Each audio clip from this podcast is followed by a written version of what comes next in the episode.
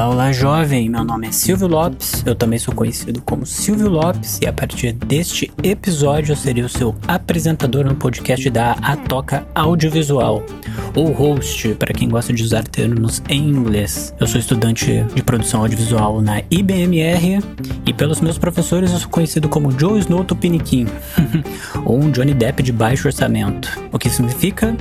Eu não sei, mas segue o baile. E o objetivo desse podcast, agora no início, é ser quinzenal e com pretensões de ser semanalmente, né? Toda sexta-feira estou pretendendo vir aqui falar nesse podcast, em artigos, em posts no Instagram sobre o nosso cinema brasileiro, um cinema latino-americano, sobre um cinema mais terceiro mundista, usando a expressão do nosso saudoso Glauber Rocha. E falando nisso, o assunto desse podcast agora é cinema, cinema, cinema. O assunto é cinema, cinema, cinema, cinema. E como o assunto é cinema, eu pretendo aqui falar nesse podcast inaugural essa nova fase da Toca Audiovisual sobre a importância do cinema brasileiro. Mas mais do que a importância de assistir os filmes, é valorar o cinema brasileiro, né? E vou indicar a lista da Associação Brasileira de Críticos de Cinema que ele tem 100 filmes, que é uma ótima introdução para quem não conhece muito do cinema brasileiro. E pretendo também indicar alguns cineastas que geralmente saem fora desse círculo famoso, né? Além do Glauber Rocha, Rui Guerra, nós vamos falar mais de alguns outros cineastas que você pode explorar vertentes do cinema brasileiro. Como o assunto é cinema, nesse podcast inaugural dessa nova fase da Toca Audiovisual, eu vou fazer uma recomendação de 10 filmes, que vai ser um excelente convite a você ouvinte do nosso cinema brasileiro.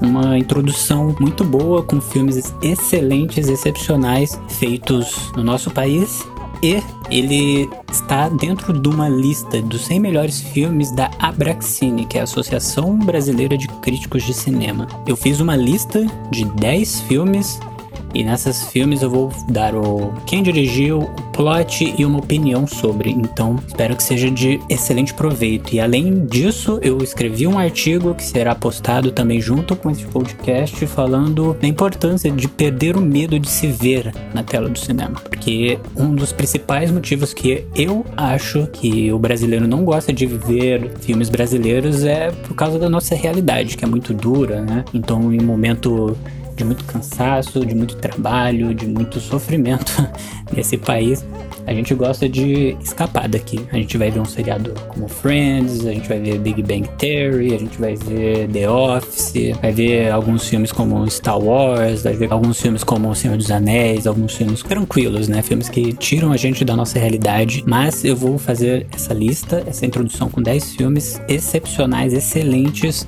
Vai mudar um pouco, né? Essa perspectiva. E nesse artigo que eu escrevi, tá os meus pontos, né? Ele é bem curtinho, então vai dar tempo de você ler, vai ser uma ótima abertura para reflexão. Então eu vou começar a listar os filmes.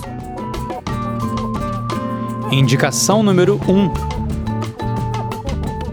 E o primeiro filme dessa lista, ele foi dirigido e escrito por Luiz Sérgio Persson, e ele é o pai da Marina Persson, a ex-VJ da MTV, né? O nosso momento video show.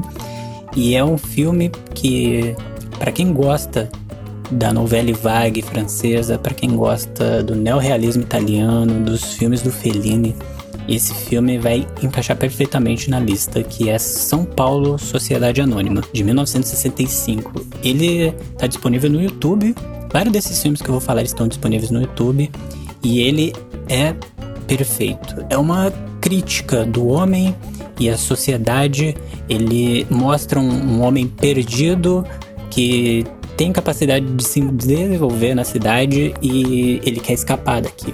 Né? Quantas vezes você já quis pegar suas coisas, sair da cidade, porque a cidade tá uma loucura, tá um inferno, tá fazendo você pensar demais, é sempre uma carga. Em 1965 as pessoas já pensavam nisso, nessa velocidade da tecnologia, velocidade da cidade grande, e ele tenta escapar dessa cidade. E é excelente, é o nosso Get Out, dizendo assim, mas de uma maneira muito mais dramático, muito mais poético, é muito bonito. A atuação do Valmor Chagas, eu acho que deve ser assim assim que se fala. É excepcional, ele lembra muito Marcelo Mastronioni, né? O nosso querido ator dos filmes principais do Fellini. Então, para quem gosta desse tema, né, de está preso na cidade, que quer sair dessa cidade, que quer se libertar um pouco dessas amarras sociais e que a cidade nos força, esse filme é excelente. E ele é a nossa primeira dica. Indicação número 2. O segundo filme dessa lista, ele foi escrito e dirigido por Domingos de Oliveira, né? É baseado numa história de Eduardo Prado chamada Memórias de um Dom Juan e tem a interpretação excelente do global Paulo José. E esse filme, para mim, ele é o melhor retrato daquele malandro, né? O jeitinho brasileiro, o naipe de artista, pique de jogador. que é o Todas as Mulheres do Mundo. E a trama da história é mais ou menos um rapaz, né, o Paulo, ele é um garanhãozinho, né, ele fica com várias mulheres, mas daí no meio de toda essa maluquice ele encontra uma mulher, uma professora e ele se apaixona, né? E ele tem que viver aquele dilema, né? Ou ele fica solteiro e, e aproveita a vida, ele entra no relacionamento sério e aguentar as consequências disso. Mas é um filme excelente mesmo. para quem gosta de Billy Wilder, eu acho que vai se identificar muito com esse filme. Que ele brinca, né, com esse estereótipo do carioca malandro. Ele vai nos lugares, ele brinca com as mulheres, ele fica com várias mulheres, mas depois se vê naquele dilema, né? De estar num relacionamento, de estar apaixonado. Então, realmente, quem gosta de Billy Wilder, de umas tramas um pouco meio Woody Allen, eu acho que se todas as mulheres do mundo vai se encaixar muito bem. Para quem gosta, né, desses filmes assim, comédia, divertido, e que não exige muito, mas ele é tecnicamente excelente, as atuações são excelentes, o roteiro é muito bem escrito. E o Domingos Oliveira tem um filme recente chamado BR 716, se eu não me engano. E é isso, é uma excelente indicação para você que gosta dessas comédias e que não é pastelão, mas ele é muito bem feito e é muito bem explorado pelo Domingos Oliveira. Indicação número 3. O filme dessa lista ele foi o primeiro blockbuster brasileiro, né? Ele passou por mais de 80 países, teve um lucro de mais de 50 milhões de dólares, né? Ele foi uma produção da antiga produtora Vera Cruz, que é baseado na vida do cangaceiro Virgulino Ferreira da Silva, o revolucionário, o rei do cangaço Lampião, que chama O Cangaceiro de 1953. Ele é dirigido e escrito por Lima Barreto e esse filme é excepcional porque quem gosta atualmente do cinema do Kleber Mendonça Filho, nas suas técnicas, no seu padrão elevado de cinema, esse filme ainda se encontrava no meio das chanchadas, né, do começo dos anos 40, 50, e esse filme é brilhante tecnicamente no jeito de contar histórias. É um filme muito bom para quem gosta de faroeste, porque muitos de nós estudamos muito os filmes do Sérgio Leone, os filmes do John Ford, Sam Peckinpah, mas esse filme ele é sensacional em técnica para você ver que os filmes antigos já tinham uma preocupação muito grande com essa técnica. Vários movimentos dos cinemas mundiais estavam fazendo sua identidade através do cinema e o Brasil lança o Cangaceiro. Então, essa dica é muito boa para quem quer ver um faroeste brasileiro, um faroeste com drama baseado na vida do rei do cangaço. Indicação número 4 quarto filme dessa lista é para aquele fã de filme policial, os crime movies, né? A lá Martin Scorsese, a lá Quentin Tarantino, Roman Polanski, Howard Hawks, que é um filme de 1962 chamado Assalto ao Trem Pagador, dirigido por Roberto Farias com a interpretação excelente do Reginaldo Faria e do Eliezer Gomes. É o filme que conta a história do Tião Medonho e a sua trupe, né, que vai assaltar um trem. Ele remete àquele filme de 1903, né, o Grande Roubo ao Trem do Edwin S. Porter. E quem gosta de filme de bandido, esse é excepcional porque ele faz uma versão brasileira do Goodfellas, dos filmes americanos policiais e ele vai bonito do início ao fim. Você tem que ver a cena inicial daquele filme para quem gosta de estudar roteiro, a la Sidefield, a la de Robert McKee. A construção desse filme é perfeita, do início ao fim é brilhante. É um filme que você vai assistindo, vai na pegada. Essa é a quarta dica para quem gosta de filmes de crime movies. Indicação número 5. O quinto filme dessa lista eu tenho que agradecer e mandar um abraço muito carinhoso para o sobrinho do Inarito, o nosso querido professor Diego Gonzalez, que é o documentário do Eduardo Coutinho de 2007 chamado Jogo de Cena. Para quem gosta dos documentários da Petra Costa, do João Moreira Salles, como Santiago e Helena, eu acho que o Jogo de Cena foi uma das coisas mais emocionantes que eu vi no ano passado, que foi graças à indicação do professor Diego que eu fiquei muito, muito, muito, muito mesmo tocado com esse documentário. É muito lindo. E outra, né? O Eduardo Coutinho, ele é um excelente documentarista. Ele já fez duas obras-primas, que são o Edifício Master e Cabra Marcado para Morrer. Só que o jogo de cena, ele é muito tocante. O que ele faz nesse documentário, que é basicamente ele pega não atores, ele fez uma postagem no jornal chamando mulheres que queriam atuar e essas mulheres vão num teatro e ele faz as mulheres contarem histórias da vida delas e colocam atrizes como a Marília Pera, a Andréa Beltrão, a Fernanda Torres para tentar emular as histórias que aquelas mulheres falam. E acontece uma coisa que é maravilhosa no final. É muito lindo, mas eu não vou dar spoilers. Eu recomendo muito que vejam esse documentário Jogo de Cena. E para quem é muito cult, né, que tem o seu monóculo, o diretor iraniano Abbas Kiarostami, ele é mega fã do, dos filmes do Eduardo Coutinho e ele fez, né, um, um filme parecido. Então, quem tá ligado, tá ligado. Confira muito esse documentário que é emocionante, é perfeito e tem uma cena no final que é de explodir a cabeça. É muito bom mesmo. Indicação número 6.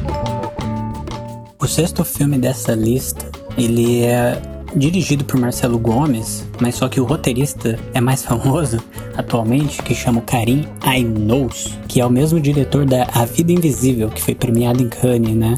Em 2019. Mas não é esse filme que eu tô falando, o filme do Marcelo Gomes de 2005 chamado Cinema, Aspirinas e Urubus. E olha aí para quem gosta de product placement, né?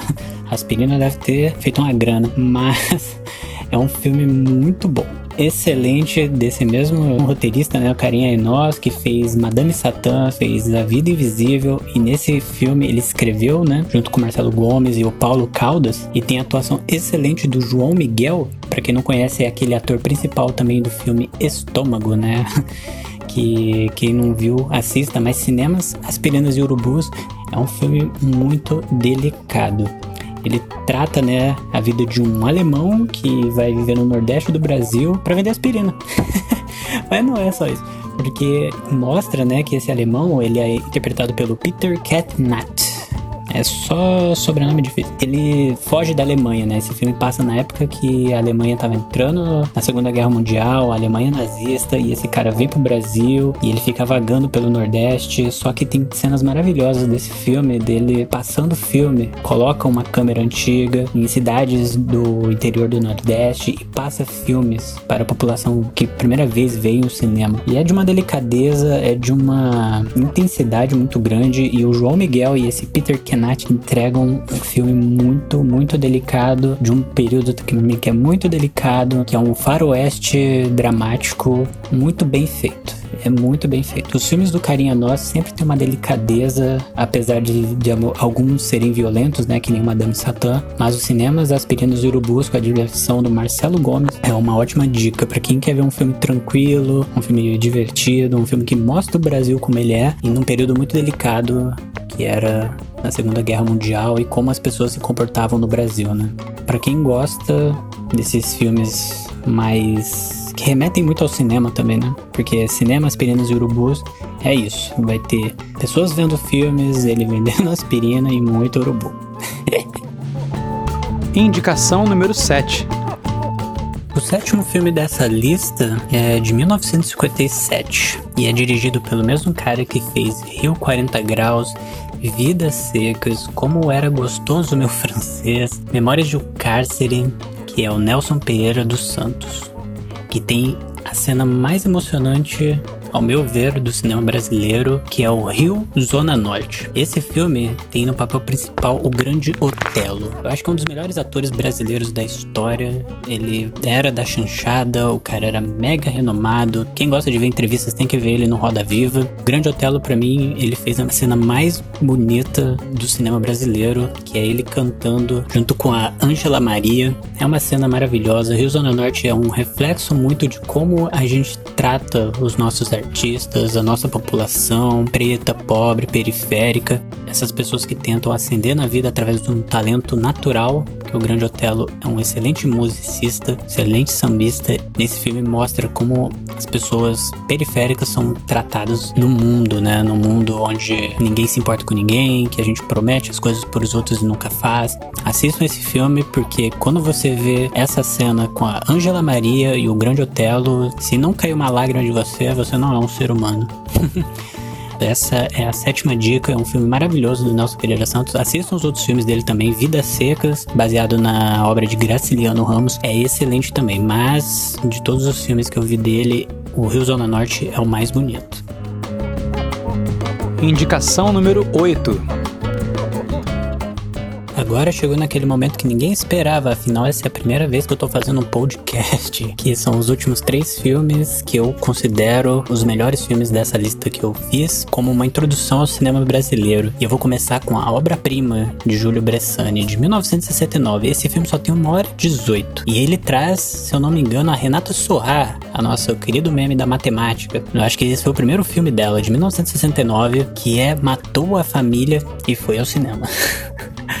Esse nome já me ganhou. Esse filme você tem que ver só pelo nome. O pôster é brilhante e é uma história inacreditável. Para quem gosta de filme de psicopata, né? Porque todo mundo adora ver os filmes do Tarantino. né?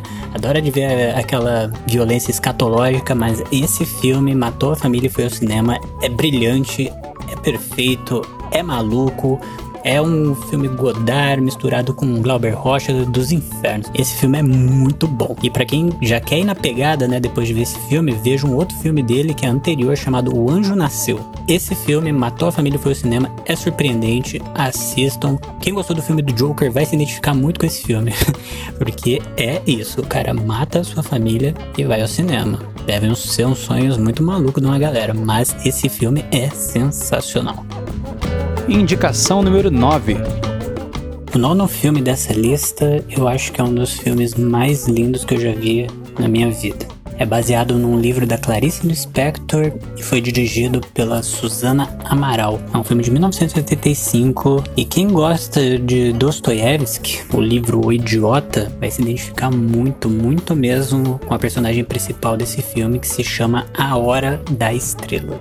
A personagem Macabeia né, que é interpretada pela Marcelia Cartacho, uma excelente atriz também que tá na Globo, ela é linda, ela é pura, ela é inocente, é aquela pessoa que sai do interior do Nordeste, e é que até meu caso, né, que eu saí do interior de um estado que ninguém conhece muito, porque geralmente no Brasil as pessoas só se focam no Sudeste, né, Rio de Janeiro e São Paulo, mas quem é do interior e vê pra cidade grande vai se identificar muito com a personagem da Macabeia, porque ela é muito inocente, ela é muito pura, ela vive no mundo rodeado de coisas ruins, tem uma participação muito boa da Fernanda Montenegro. Esse filme vai entrar na lista daqueles filmes fofinhos, sabe? É aquele filme especial que você guarda na caixinha, guarda no coração, porque é muito bom. E é isso, né? Rememora muito a nossa memória histórica, porque a Clarice Lispector escreveu esse livro e a Suzana Amaral conseguiu trazer essa personagem muito bem pra vida, né? Pra, para o cinema. Emocionante, é um filme que vai te tocar muito. O final é muito lindo. Então é isso. Quem gosta muito de Dostoiévski, o idiota, vai se identificar muito com a Macabeia. Essa é a minha nona dica. Indicação número 10. E eu vou usar um clichê muito bom que tem em todo podcast, que é um filme que está mais atual do que nunca.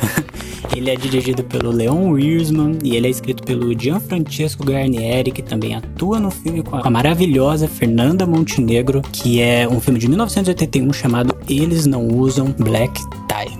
Esse filme é perfeito, para mim é o melhor filme do Leon Wiersman Ele tem um filme com a Fernanda Montenegro bem antigo, na época do cinema novo, chamado A Falecida, que também vale a pena vocês conferirem.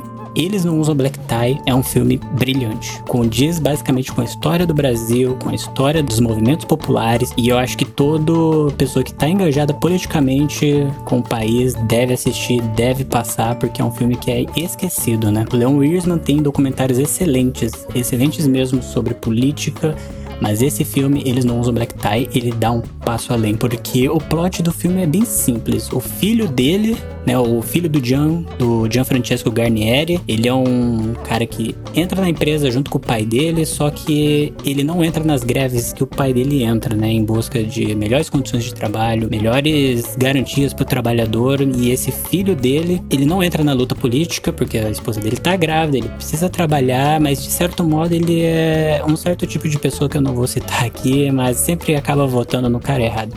Esse filme é excepcional e tem uma atuação da Beth Mendes que é de tirar o fôlego. E eu tô aqui falando porque esse filme me empolga mesmo, me empolga muito. Você vai ver o Gianfrancesco Garnieri atuando muito bem, a Fernanda Montenegro numa das atuações muito melhores do que Central do Brasil, eu diria. A Beth Mendes também, Carlos Alberto Risselli e até o Milton Gonçalves, né? O nosso saudoso Milton Gonçalves que tá no filme que eu citei mais cedo chamado O Anjo Nasceu, que é do Júlio Bressani. Então já fazendo várias pontes com vários filmes. Eles não usam black tie, é para o nosso amigo politizado e esse filme vai bonito também do início ao fim, ele te emociona, ele vai para frente e ele mostra que o povo unido jamais será vencido, né? Essa é a última dica, mas terá um bônus, que agora eu vou falar do nosso Cidadão Kane. Indicação bônus. Na história do cinema mundial, todo o país tem um filme que define aquele local. Nos Estados Unidos, nós temos O Cidadão Kane, o filme do Orson Welles. Na França, Podemos dizer que Acossado do Jean-Luc Godard representa muito bem a França. O cinema japonês nós temos o Ozu com o filme Era uma vez em Tóquio. Tem o filme iraniano, A Canção da Estrada, que define muito bem aquele país, de um diretor que é o Sajjad Ray. Me corrijam se eu estiver errado.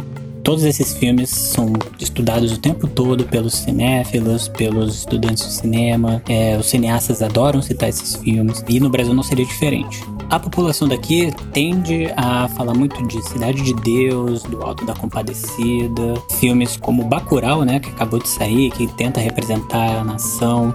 Filmes como Central do Brasil, Carlota Joaquina também, que é um excelente filme da Carla Camurati, mas eu acho que é uma obrigação, além de ver esse filme, é uma obrigação você sempre citar isso para pessoas que devem explorar o cinema brasileiro, que é o filme de 1931. Esse cara, o diretor desse filme, só fez esse filme. E mesmo assim, ele entrou pro marco histórico dos filmes brasileiros como um filme mundialmente famoso entre os estudantes de cinema, que é Limite, de 1931, do Mário Peixoto. Esse filme é o nosso Cidadão Kane eu ouso falar que ele consegue ser muito mais profundo do que filmes como o do Bergman ou do Tarkovsky. Limite, ele é um estudo da natureza humana. Ele é um estudo do ser, uma ontologia, dizendo assim, feito por esse brasileiro em 1931. É um filme mudo, ele tem quase duas horas, mas é perfeito e esse filme sim tem que ser sempre rememorado, tem que ser sempre passado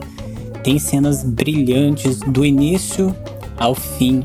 Tem cenas memoráveis, como a cena inicial daquela moça com aquela corrente, né? Ela está com com as mãos algemadas. E o filme tem aquele barco e eles refletem ali sobre a vida e é um filmaço mesmo. E ele não é só isso. Eu estou dizendo aqui para você assistir, vá pesquisar. Tem um documentário chamado Onde a Terra Acaba, que é de 2001, que é assim que você terminar de ver O Limite, vá atrás desse documentário, tá no YouTube também. Todos esses filmes eu acho que estão no YouTube. Vá a fundo nesse filme dê uma chance para Limite, que apesar de ser um filme mudo, ele é rememorado pelo cinema mundialmente. Até que o, o historiador mega famoso Mark Kozan, ele cita direto esse filme, porque esse filme brinca já com o início daquele cinema mais onírico, um cinema de sonho que entra muito profundo na alma. Quem viu Persona, quem viu Morangos Silvestres do Bergman, quem viu os filmes do Tarkovsky como Stalker ou O Espelho, vai se identificar muito com esse filme. Então dê uma chance para o nosso cidadão Kane, porque Limite É uma obra-prima do Mário Peixoto e esse cara só fez esse filme e não precisava fazer mais nada mesmo, porque é brilhante. É perfeito, é um cinema perigoso, divino e maravilhoso, como diria Glauber Rocha. E é assim que eu termino esse primeiro episódio do podcast de introdução ao cinema brasileiro, um convite para você. E eu quero muito que você lembre que eu escrevi um artigo que aprofunda mais sobre o medo da gente se ver no cinema, né? O medo da gente se perceber como brasileiros na tela grande. E esse artigo é muito bom, vai estar postado junto com esse episódio, vai ter postagem no Instagram. E quem quiser bater um papo, eu vou estar lá no Instagram, tenho meu perfil próprio, eu tenho um Letterbox, que para quem não sabe é um excelente aplicativo para quem gosta de cinema, para fazer anotações de cinema, fazer um diário de cinemas. Eu acho excelente, pode me seguir lá também, que direto eu posto os filmes que eu vejo, revejo. Antes eu criticava, mas hoje em dia eu não escrevo mais, eu vou começar a escrever a partir de agora. E se você gostou dessa indicação dos 10 filmes mais o bônus do Cidadão Kine Brasileiro, que é Limite, pode falar, mandar mensagens que nós vamos ter um momento reajam no chat, para quem não não tá ligado, né, que no meio dessa pandemia, o nosso querido professor Tiago sempre falam reajam no, no chat, não me deixem só. E eu sempre fico lá atazanando a vida dele nos comentários e e foi por isso que ele me chamou para esse podcast, porque ele acha que eu tenho muito a acrescentar, eu acho também, senão eu não aceitaria isso. Então é isso, tem essa lista de 10 filmes que serão postados no Instagram, vai ter esse momento do reajam no chat para quem quiser mandar um e-mail, quiser mandar umas sugestões de filme, querer falar se foi bom ou se foi ruim, se eu sou muito doido.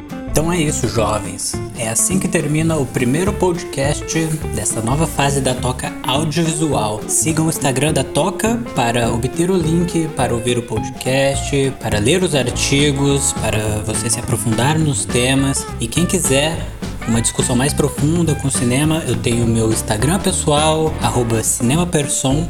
Você pode me seguir lá para que a gente possa debater sobre cinema, pedir dicas, receber dicas, que é sempre importante o aprendizado. O próximo podcast terá um assunto bem polêmico de livro versus adaptação, livro versus filme que para mim é um falso debate, então fiquem atentos para os próximos posts, os próximos artigos. E é isso, eu agradeço vocês pela atenção, pelos ouvidos e espero vocês na próxima edição do podcast. E corta!